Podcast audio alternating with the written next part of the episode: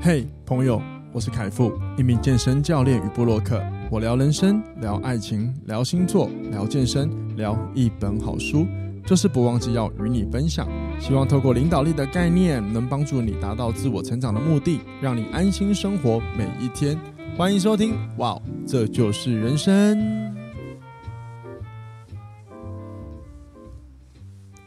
欢迎收听哇，这就是人生。大家好，我是凯富，我是康娜。欢迎回来。今天的节目，我每一周录音其实都蛮期待的，因为我很，其实我真的越来越喜欢在空中像这样跟大家闲聊一些人生中的议题。然后我今天在就是想要录这一题的时候啊，我就因为我会习惯先把标题写出来，然后我在写集数的时候，我就意识到，哎靠，我们快一百集了。你知道要一百集这件事情，等于说我们录了一年，要快要一年了。我就莫名其妙开始的，对啊，对我来讲，对你是哦，我那时候那么认真找你啊，你你是莫名其妙 对跟我讨论，你你很认真开始，可是我想哇，我就懵懵懂懂的踏入了录音这一条路，所以你看这很不容易，有时候想一想，就是这样一年录下来，就是真的这样一直累堆叠到每个礼拜都要东东西跟大家聊，跟听众朋友聊，其实。真的也蛮需要我们，就是怎么去观察生活中的一些小事情，你知道吗？嗯，好了，那这个其实就是我在，因为我在思考一百集的时候，我到底要录什么，我有先预想一下。可是，所以我在想，可能一百集的时候会想要跟大家分享一下，我我跟卡娜会跟大家分享一下，就是我们这一年来，其实从一开始到一百集之间的一些。想法了，感受，其实它绝对是一个回馈了。那也希望跟大家聊聊。当然，我也蛮想要听听一下，如果听众朋友就是针对我们这个节目做要一年了，然后你有什么样的不同的想法或者是一些回馈？那如果有的话呢，也欢迎你就是可以最近先留言让我知道啊。还是有想要再听什么样的议题，也可以留言。对啊，对啊，我只是觉得刚好一个一个一个一百集，好像是一个蛮不错记录的一个一个。记忆的一个，要不然一百集的集集数，哎，我要讲什么？一百集的那一集就放放那个咚咚咚咚锵，咚咚咚锵，哎，很 low 哎，那个，然后放，我跟你要放东放音效都不是问题，那很容易，关键是就很瞎，没干嘛？哪会喜气洋洋啊？好了好了，没关系啊，反正我就是有感而发了，反正就是我很喜欢跟大家聊天，在空中想跟大家聊天，好，好，然后呢？呃，我今天要见主题之前，我想要先延续一下上一次我们我我其实没有讲完嘉义旅行的隔天我们去吃的东西，因为我说了我们会这样在节目里跟大家分享，呃，我跟康纳有去的地方，哪些不错的餐厅推荐给各位。那今天我们要推荐就是延续嘉义行程的第二隔天要推荐的那个餐厅叫做烧肉关子，嗯，哦，也就是在嘉义关子这间饭店里面的烧肉店，一楼啦。就它对啊，就一楼啊。那呃，它是可以接受一般定位的，但是你真的要先定位，不然你可能会不容易订到。你现场去一定是没有位置，因为他们是那个一对一服务嘛，所以他的来客数他要控制啊。哦，也是也是，嗯，那。没错，你讲到一个重点，它是一对一服务的，所以对我跟康康来说，那天在吃的过程中，其实是非常享受的，因为它的选肉的一些肉的品质很好，然后烤出来的味道也很棒。你有时候我们自己去烧烤店烧烤肉，其实我们不见得烤的那么厉害，对，那他们掌控的火候啊，什么都很准。当然嘛，这是人家的专业性。所以那一天在吃的时候，真的非常享受，因为。我我自己是觉得还好，不贵啦。我们、嗯欸、我们这样多少？一个人真的要算的话，一个人多少？他套餐的话，应该是一千五。对，那一千五就加一层服务费了。哦，对，那一千五好几套套餐，帮你他帮你这样子烤下来，其实食物选材很好，而且也很美味。对，我印象很深刻是那个牛肉的握寿司，嗯，对，炙烧的那个，我觉得它烤就很好吃啊。对，真的蛮推荐大家可以去的。然后它的白饭呢、啊，我觉得蛮好吃的，因为我有上网去看了一下，是他有专门请了一个专门煮白饭的员工，他的工作是煮白饭而已，不觉得很酷吗？蛮屌的，嗯，好烦哦，那每天看的就是白白的世界，一直煮白白的东西，哎，其实很烦哎。哪会？那是专业。哇，好，那那这间就推荐给大家来吃。然后你有没有什么印象令你深刻的食物啊？我觉得那个。那个什么山药，因为我不敢吃山药的哦。然后他居然烤完之后是脆脆的，哦，对，居然敢吃哎、欸！哦，对，他把山药烤的真的超脆，当然咬下去的时候还是有那个山药的那个黏液，嗯，可是它真的是比较脆的，吃起来如果你怕那个山药烂烂口感，它真的不会让你这种感觉。我对他印象深刻。然后我我是对那个就是蛮多道我都觉得蛮有印象的，那真是其中有一个太特殊，就是那个干贝哦，烟熏烟熏干贝。他帮他先把干贝烤完之后放在一个玻璃盒，像我们放有一种玻璃空罐可以放坚果那一种，然后放进去之后，他就会打那什么干冰吧？对，干冰。对，然后打进去之后盖起来，然后送到你面前，你就打开的时候，你就放那个烟囱出来，就好像仙女要出现这样。然后没错，然后你想说这个东西可能就只是什么噱头，应该食物就很难吃吧？而没有，其实食物超好吃的，而且因为我是会过敏的人，嗯，可是我吃的那我那天吃的是没有不舒服的、欸。我虾子也有吃，当然我有控制量。可是以往我这种海鲜过敏的人，我光是一只虾就好了。我只要碰到喉咙就会基础的基本款是痒，有那些我都没有，所以它的食材真的是蛮新鲜的。嗯，好。然后呢，令我还有一个印象深刻，不是食材，而是他们的送呃他们的上菜速度。嗯，因为它是一对一的服务，但是它会针对每一个客户他们吃的频率来出餐。进食速度，对，进食速度，所以你不会觉得好像很赶，嗯。嗯，或者是说，呃，这样吃会不会一下就吃完，然后吃不饱？不会，我觉得那个时间拿捏的刚刚好，也不会像有些等很久，有些没到都要等好久，他不会，就是你吃完的时候再休息一下下，他就马上下一道就出来了，对对对，对，对，真的真的，我觉得那个衔接的真是很好，但我不知道是不是他们，呃，对啊，应该是没他们有 SOP 才对啦，嗯，应该是有，可是。SOP 是这样子，还是有很多人因为真的在考试个个人的技术问题嘛？嗯，对，所以我不太确定是不是每一个他们的烧肉的那个师傅都会是可以拿捏的这么好。但是我还蛮满意那一天我被服务的时候他的上菜时间的，嗯，真的是蛮酷的。你爱喝水啊？喝一下啊！哎，一直讲话很可怜。嗯，因为我我跟你讲，我会意识到这件事情，就是因为我跟卡卡去的时候。然后帮我们服务的那一个师傅，刚好他已经有在服务旁边那一桌。嗯，然后呢，我就觉得奇怪，因为那个套餐其实是一样的，那为什么他比我早来？可是有些食物我们却一起上。我后来才发现，哦，原来是因为我跟康纳有有一些道吃的比较快。那那位一口一个刚刚好啊。对啊，对啊，对啊。然后因为他们好像我也不知道，可能就每一个用餐习惯，我们只是就是。呃，品尝完然后一口一个吃下去，所以我们很可能很快就消掉一盘，你知道吗？嗯、反正烧肉馆子，我个人是真的很推，然后推荐大家去吃一次。嗯、那更好的方法就是你直接去住那间饭店，然后去搭配它的这个烧肉的方案，这样去住。我觉得是享受它的饭店，然后再去享受它的美食。我觉得这个个人觉得是一个还不错的一个配置。嗯，对，配置不错。上网只要那个搜寻嘉义关子的一波三十就会有。没错，没错，没错。啊，停车场也蛮好找的，它附近其实停车没有很难，嗯，对啊，而且你如果在住那间饭店呢，如果你肚子饿，它对面就有肯德基跟麦当劳，其实还是蛮方便的啦，嗯嗯，对啊，好了，推荐给各位，那我们就要进入今天的主题喽。好，今天要来跟大家聊的就是生活变得越来越快、越便利，身心却变得越来越越来越难照护。然后我想跟大家聊聊一些关于精致穷啊，还有安定内心的一些方法。那老婆，你有觉得？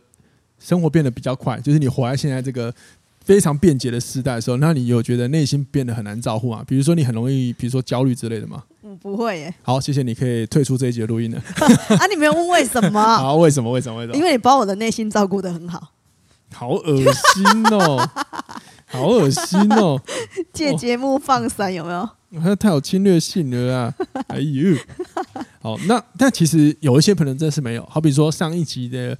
那个来宾花花，我同学他也好像也没有这个问题。嗯，好，但是没有不代表就大家都是好的。嗯，好，因为很容易有时候会，我们因为看不到可能太多的案例，我们就会觉得我们的案例可能就是全世界的案例，这个可能会有点幸存者偏差的问题。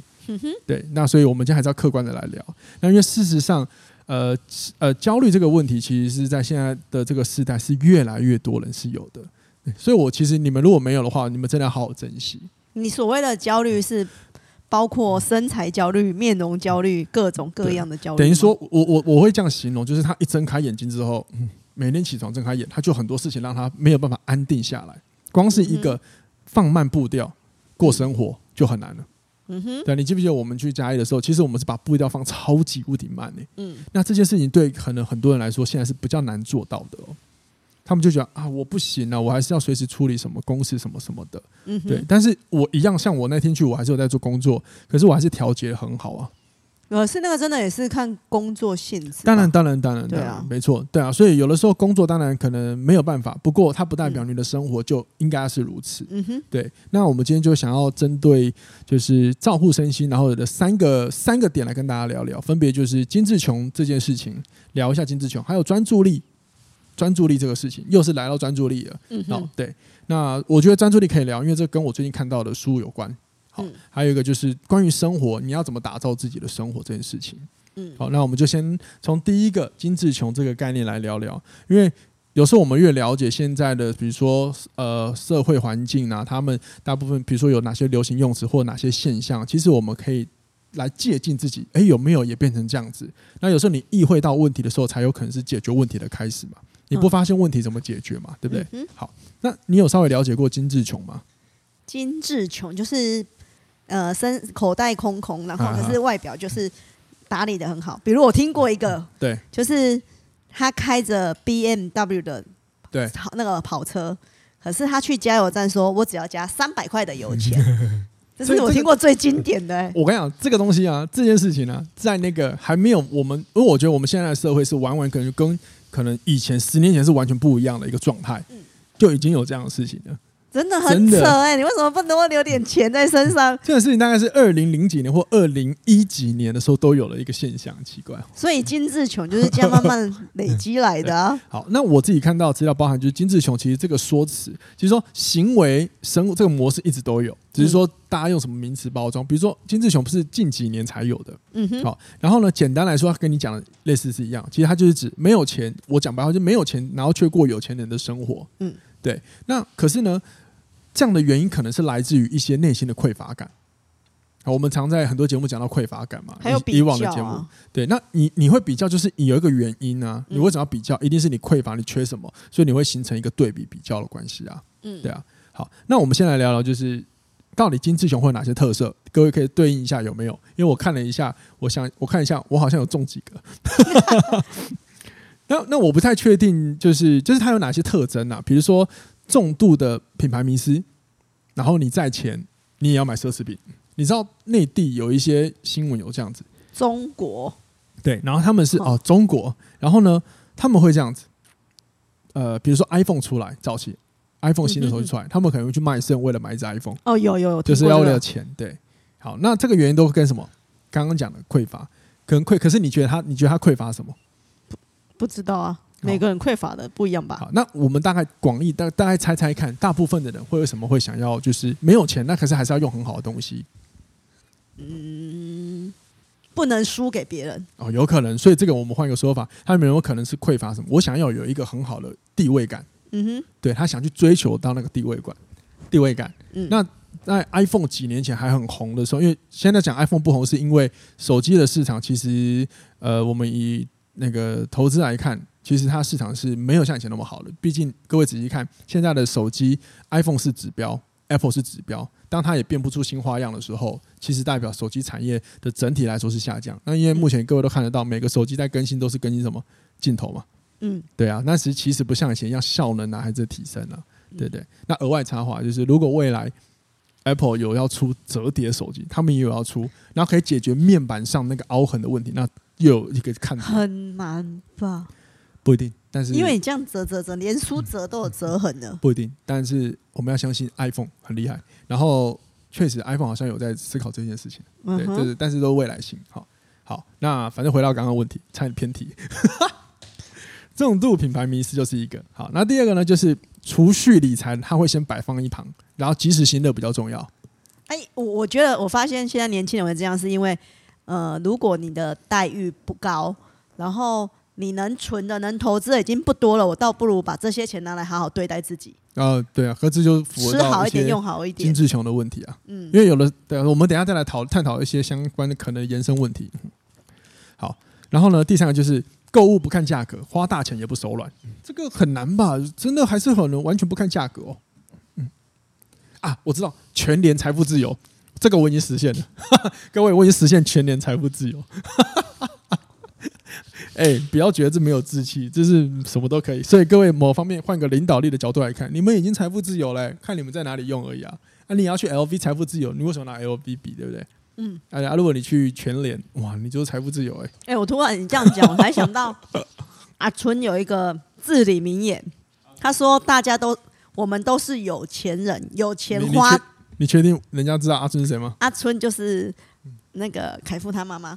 啊，就是你的。婆婆，她说：“我们大家都是有钱人，是只要有钱花都是有钱人。”哎呀，我从来不知道我妈那么会喷这些有的没有的话。哇，我妈真的是很卡喉兰。好好好，嗯，然后接下来就是用钱买时间。我问你，什么什么时间你会觉得你在买时用钱买时间？坐高铁，坐高铁。OK，好。那再普遍一点，因为高铁你不会每天做，什么事情可能你会每天尽量做，然后就是尽呃每天做的次数可能会很多，因为坐高铁不你不太可能每天嘛，嗯，对啊，每天都出差坐高铁太过分了嘛，除非你是在高铁工作，那那就不算了。嗯，还有什么？我我给你一个好不好？我给你一个，我给你一个答案，嗯，最直接的叫外送，哦，就是一个，就是其实你们各位仔细看，外送费算一算超贵，嗯，而且认真想就是。买来送来的时候，其实也不见得那么好吃了。可是方便呢、啊？对，它是方便，所以某一方面你买的是时间啊。嗯，对啊。好，然后再来就是开心难过都能花钱，想消费就找理由开脱。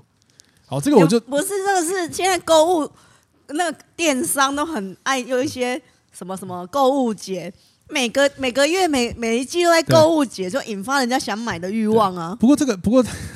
没错，那因为这个我有这样子过，我大概在几年前，哎，几年前曾经有一度就是心情不好，没有很好，然后当天我就跟我朋友说走，我们去，我就去买 LV，我 就直接刷了。精致穷，没有那时候还 OK 了，那还不错。所以我一定，我不基本上我不做没把握事。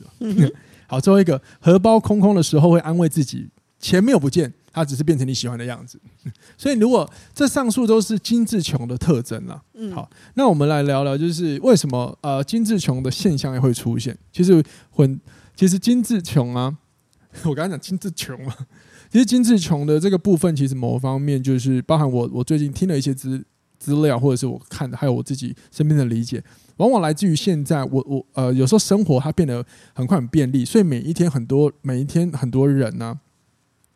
他可能一睁开眼就会形成一些比较跟担忧，好，生怕是不是跟不上时代，跟不上别人，然后被比下来。那可是事实上，有的时候确实很多人他要做的事情，他不是马上就可以达成的，嗯，对吧？不能够马上就做到的时候，可是呢，大家可能透过社群媒体在看，都会有一些比较的状态，所以会让他的思绪会扰乱。扰乱的时候，可能那个匮乏感会放大。那通常匮乏感呢，会来自什么时候呢？就是我们很渴望某一件事情的时候。嗯，比如说穷的人，他会很渴望，就是对金钱的一个一个，就是很在意钱嘛，他很喜欢有钱嘛。嗯，所以可能他匮乏来自没有钱的时候，他可能他会很想要尽量去省钱，可是他忘记了这样子省钱下来，并没有帮你真的省到钱。比如说我们刚刚讲到，你你你可能省了这笔钱，但是你花浪费了超多时间。嗯，对，我们举一个其中一个我觉得还不错的一个例子。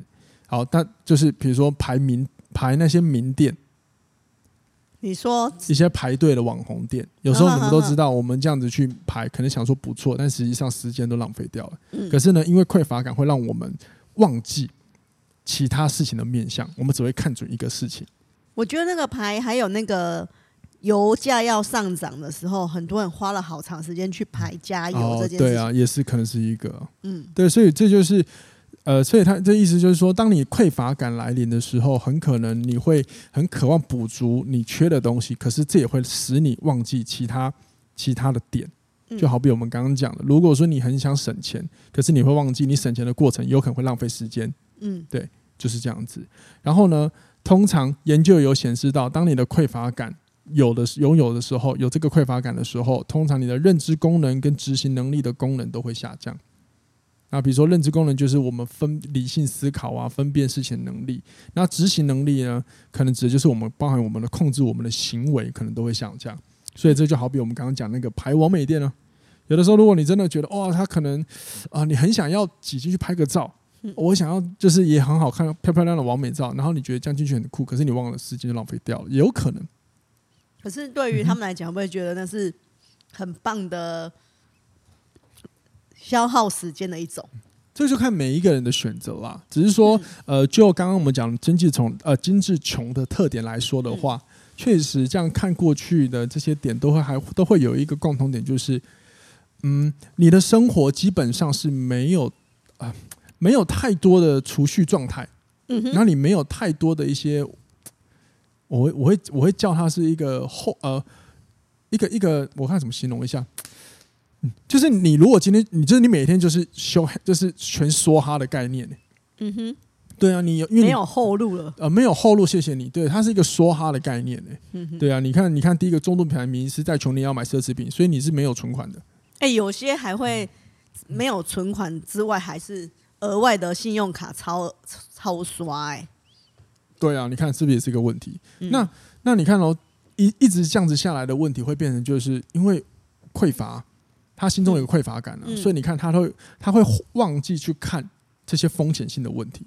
因为欠一千也是欠欠钱，欠一万也是欠钱，我不如多欠一点好，至少我出门是光鲜亮丽的。对啊，可是像我姐就是比较偏及时行乐型的人啊。嗯，因为哎、欸，那金金志穷跟行及时行乐有什么不一样？其实有点一样，所以我跟你说啊，就是名词而已啊。嗯哼，啊，我们我们要用现代人的名词来说这件事情啊。嗯哼，只是说像我姐就是，可是我姐我听过她的原因。嗯，他的原因是这样，因为我姐是护理人员，嗯，哦，她在台大医院的心脏外科加护病房，所以她对于生跟死看的看这个的事情呢，比我们还要透彻，因为她每天都在接触这些人，嗯，所以她说，其实对她来说，真的是活着，真的就是随时你要走，你也不知道，那人生就这么短暂，那她只是选择了让她可以负担得起的快乐，可是各位你要了解。他的及时行乐，在他能够负担得起，嗯，而且他还是有适度的有留后路。刚刚那个看他讲后路，可是现代的人的精致穷，某一方面是基本上是没什么后路的，欸，嗯，就像我刚刚讲，他整天都是说好的，嗯，对啊。所以如果说你会发现你有你可能有精致穷的情况，或许你一定要先从一个点来思考，叫做匮乏感，嗯。你心中有没有对什么事情是你很渴望、你想补齐的？那这种通常这样子想要补齐某一个什么事物的心理，会让你的观察力、执行跟自己的控制力都会下降，对吧？嗯。那还有一种就是，呃，还有一种匮乏感是来自于，呃，刚刚有讲到了比较，我刚刚突然想不起那个词。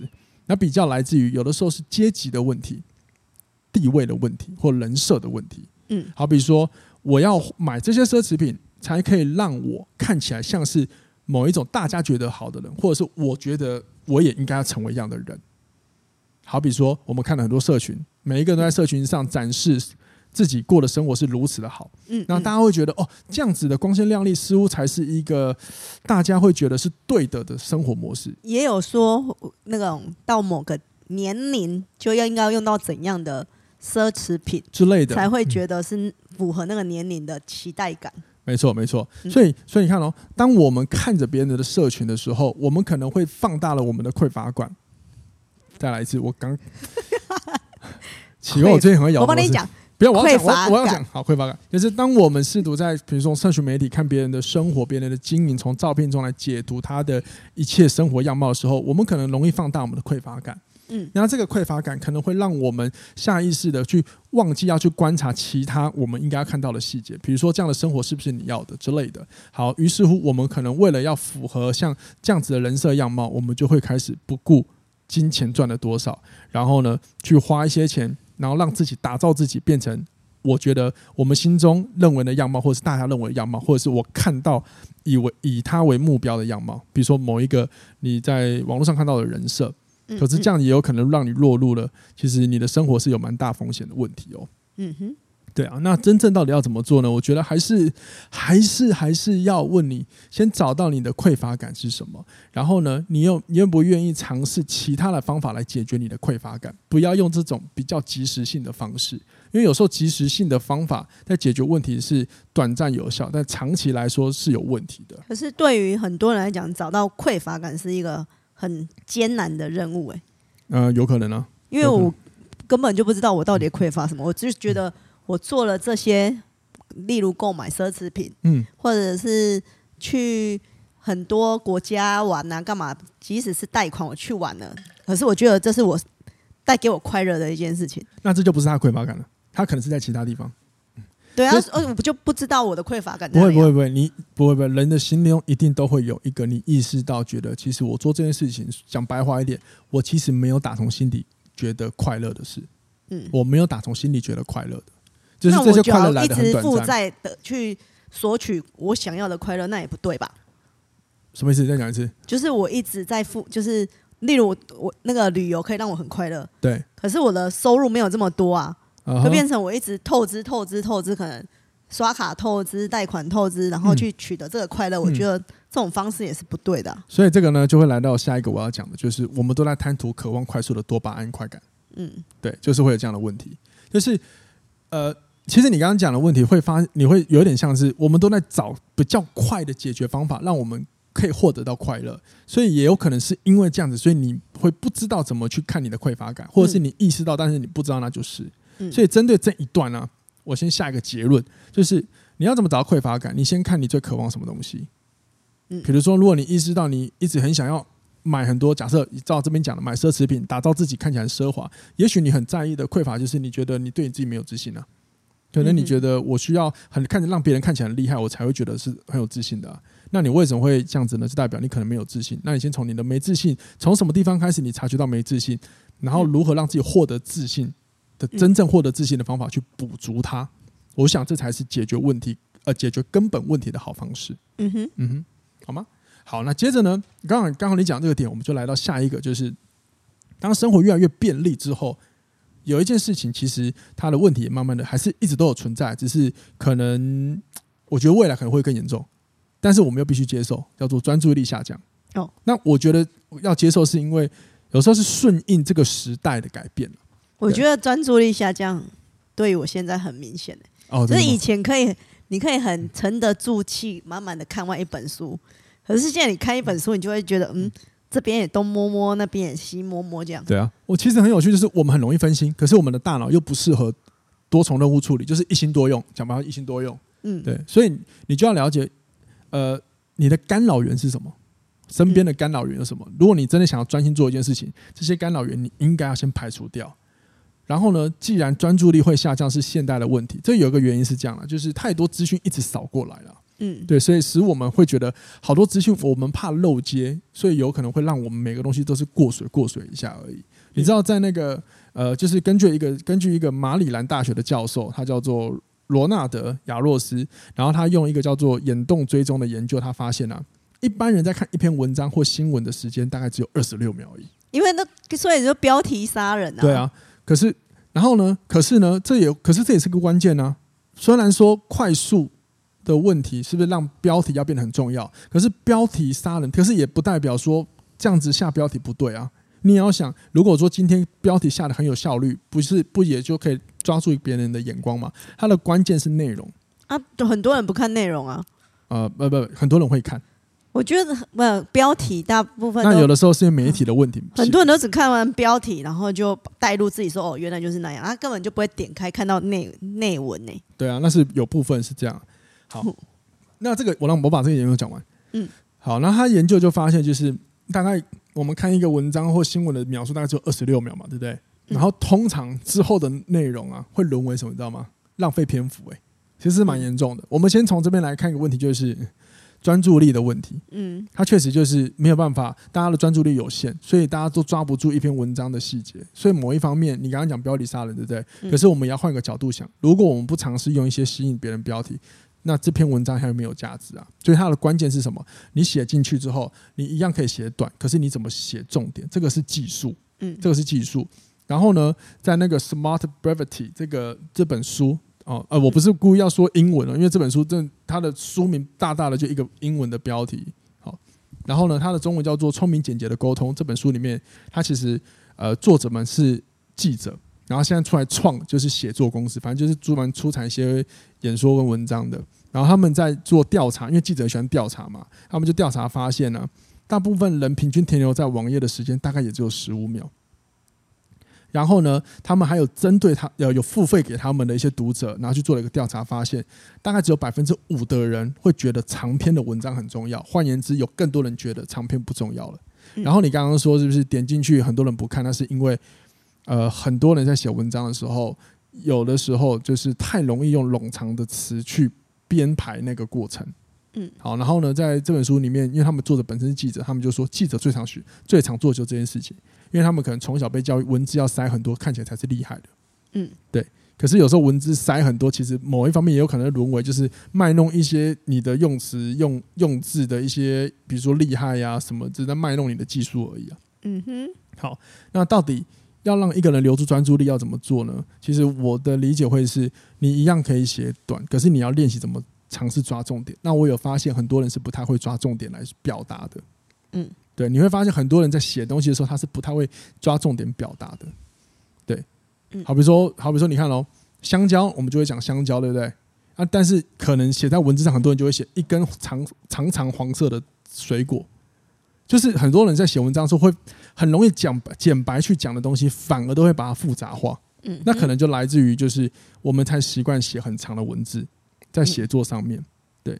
当然，我觉得写长文还是有需要。可是你在长文里面依然可以写重点，嗯哼，对，怎么抓住别人的眼睛，嗯，对。那根据这个研究，你就会发现呢，既然专注力下降，那我们真的每一次要写东西或讲东西，这个人要传递资讯的人，他就必须要懂得怎么放重点出来，嗯，不然很容易就沦为你刚刚讲的一些垃圾东西了，嗯。好，但是呢，这些研究我想讲最重要就是，因为专注力下降，所以才有这些改机制改变，这些方式要改变。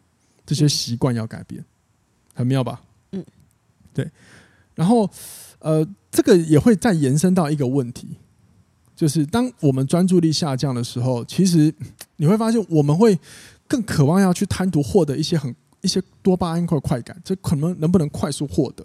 因为我们的生活模式已经不再像以前一样慢慢的去酝酿、去享受。很多时候，我们希望这个享受是赶快给我，刹那间给我，好爽就跑掉。嗯，真的。你你想要什么变态？是不是？不是，是我觉得我比较难体会这个，因为我不是那种快快速对，所以我的那种没错。所以我说你一开始，我刚刚说，所以你要保持你现在状态还不错，在某方面你活得很快乐，应该是这样吧？对。那什么东什么事情呢，会让人想要贪更渴望贪图快速的获得那个多巴胺快感呢？就是如果你很喜欢、很期望在社群媒体上获得到关注的人，因为他是最快的。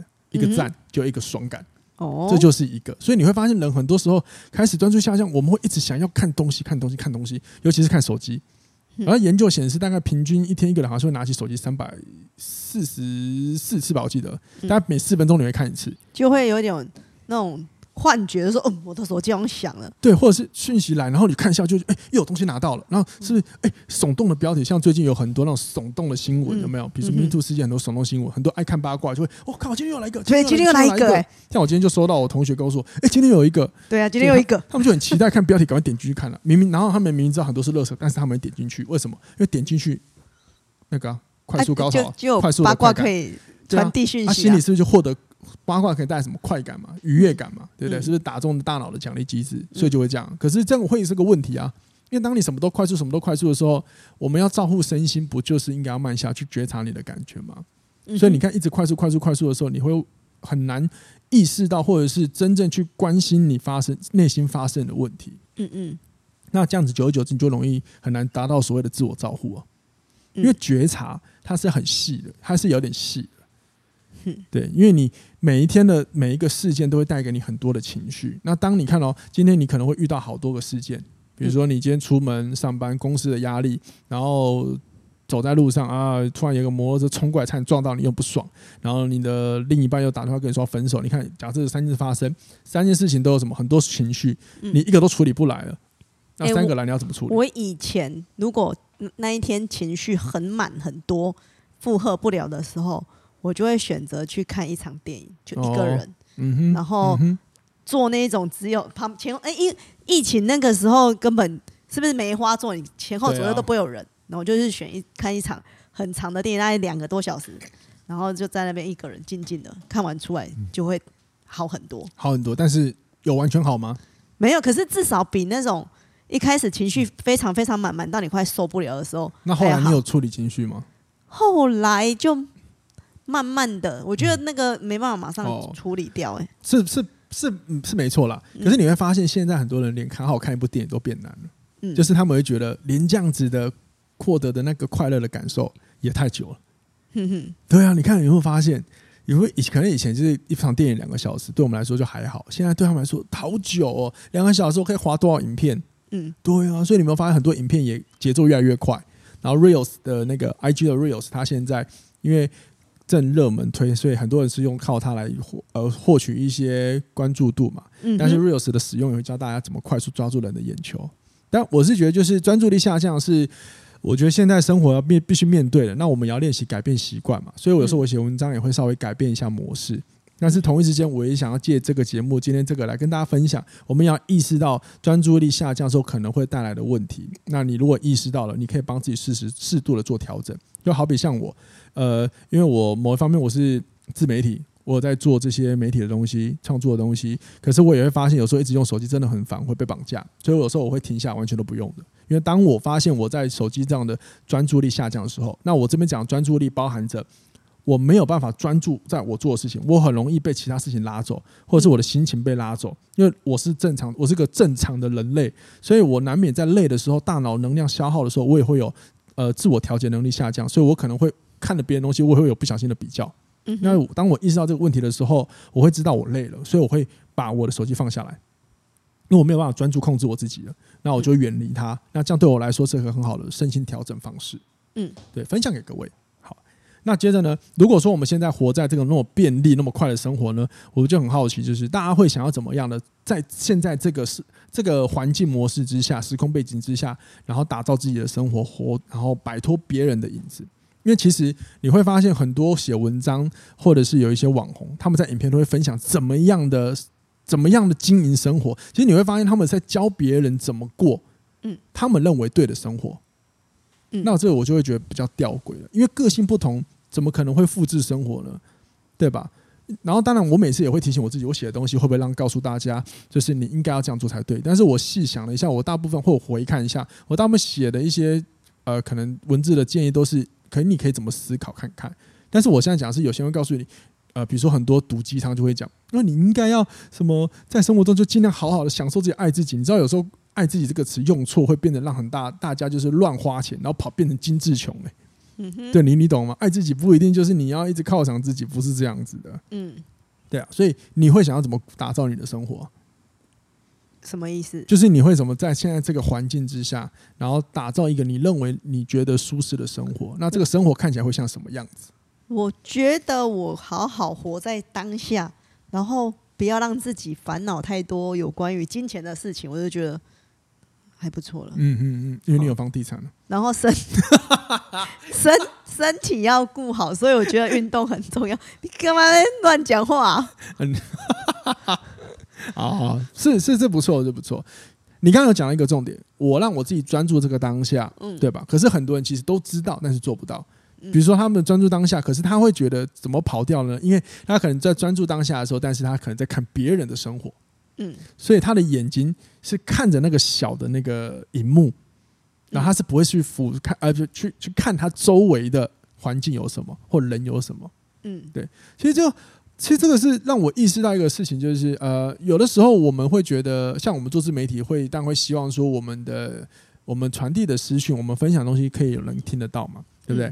可是很多人在做这件事情的时候，他其实际是为了单纯想要爆红，所以他会很关注到底有多少人看。嗯，好，那什么样的人看叫做多呢？他们可能会拿那些更红的那些，比如说随便一一有一些影片上架，然后好几百万人看的人去比，可是。然后他可能会觉得自己从可能才一两百或一两千好少，可是换言之，如果你活在那个当下，你看看真实世界，你来说，你一天有办法影响到一百到一千个人吗？你可能一天跟你接接触说话的人都不到五个嘞。嗯嗯，所以其实很多哎，所以这就变成另外一个问题，就是你到底有没有懂得满足你做的事？比如说我，好比说我上个礼拜我 po 了一个写了一个短文，就是你要去看你完成的事情。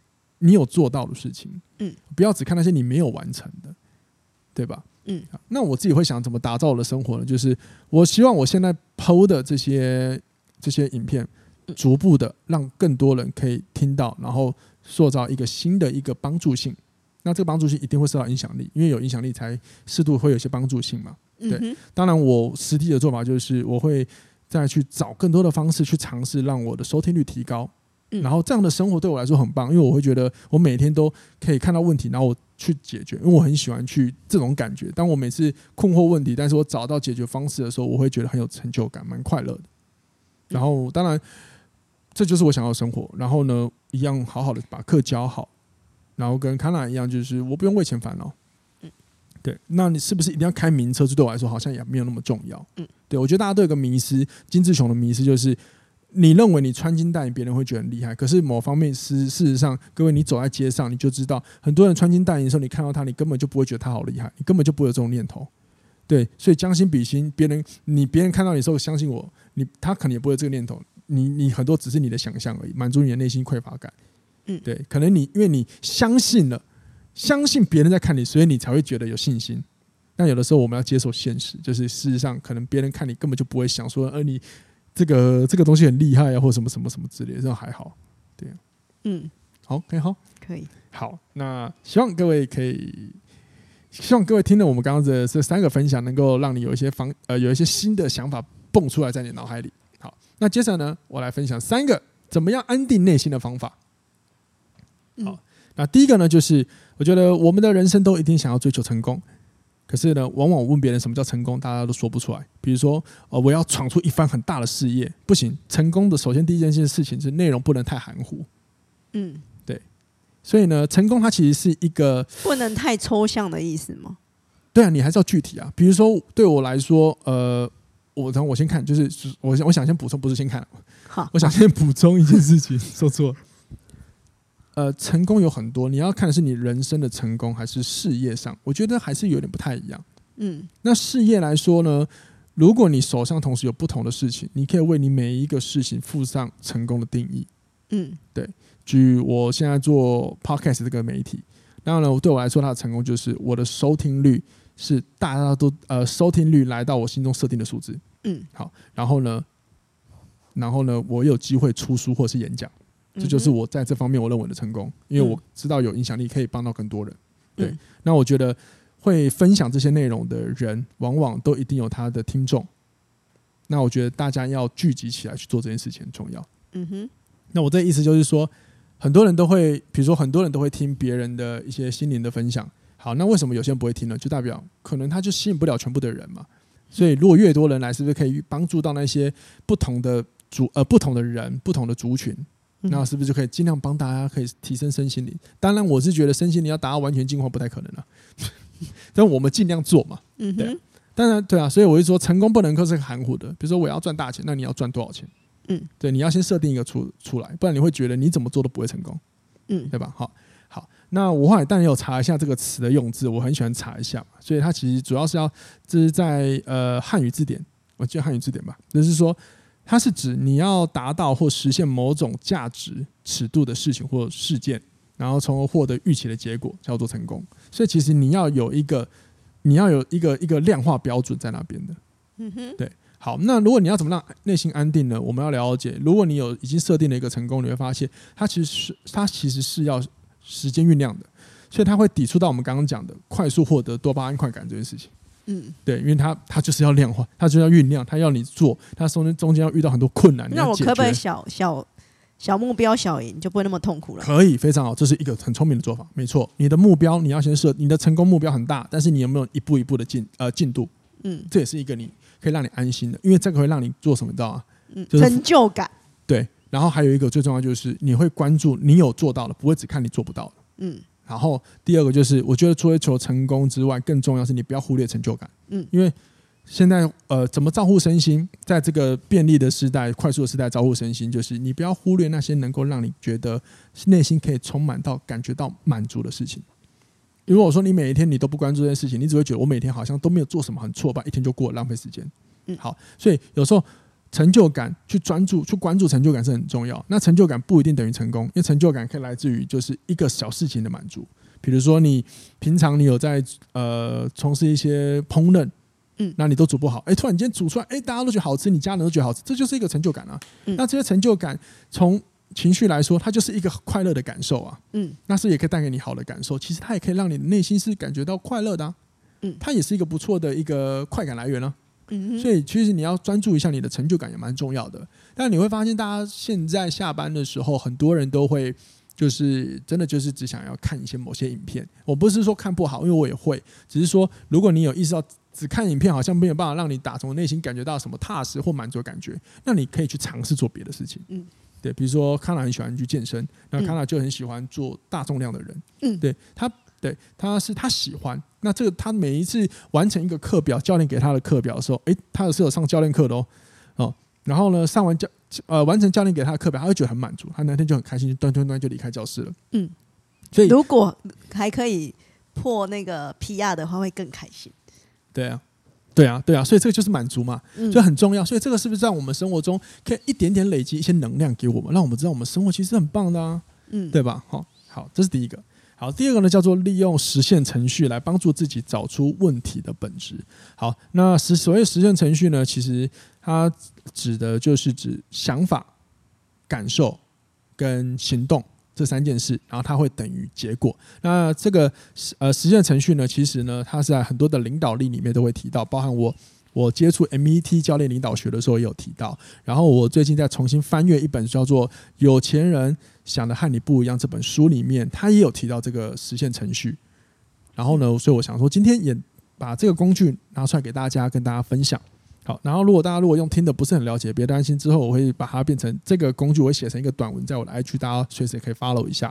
好，那我刚刚讲到实现程序指的就是想法、感觉、行动会等于结果。换言之，就是当我们一个你接收到一个事件，这个事件可能是有人呃给你一个任务，或者是你想到你你觉得我想要去完成，比如说我要创业的时候，你会有个想法，那这想法会带给你一个感觉，这个感觉可能是好的，可能是坏的，然后这感觉会影响你的行动。也许如果是好的感觉，可能你会有更多可执行的方法去尝试；那如果是坏的感觉，有可能你会觉得我现在的方法。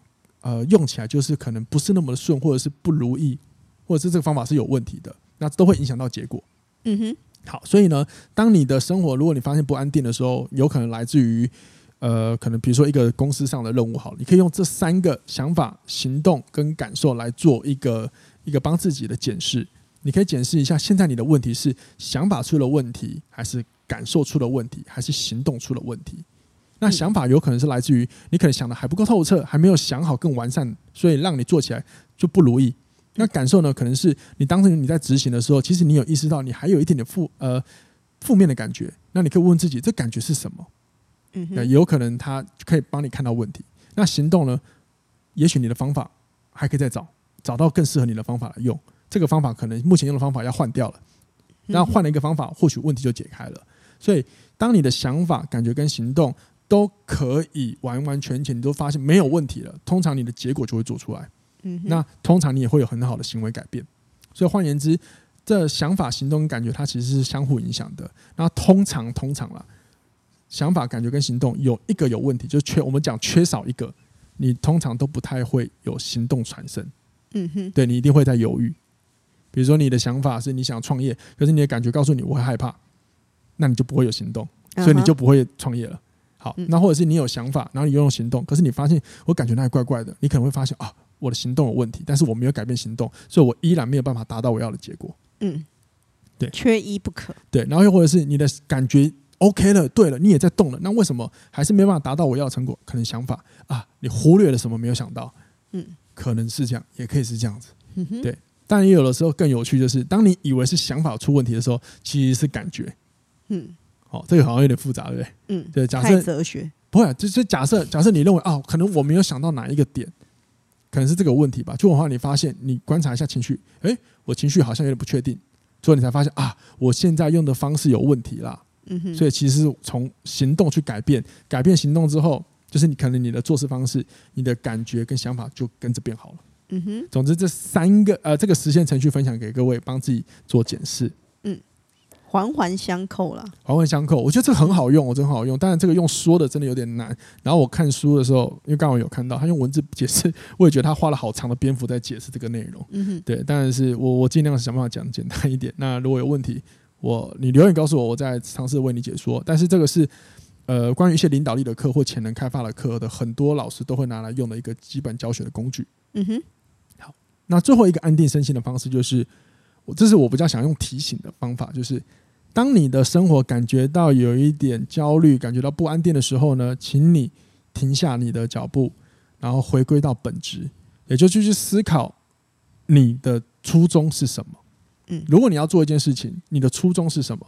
先去专注于它，它会帮你把你很多你的负面的杂讯给收掉，你会好好专注在你在做的事情上。那如果说你是工作的话，也一样。如果说你在执行一个任务，执行到后面你觉得呃好乱七八糟了，回到初衷，回到本质，你就知道你要往哪里去走。因为很多时候我们以跟人跟人在讨论问题的时候，很容易越讨论，然后只会专注问题，然后不会去想解决方式。嗯，然后当你一直专注问题的时候，你只会衍生更多的问题，以至于导致了你偏离了原本你要做的事情，好吗？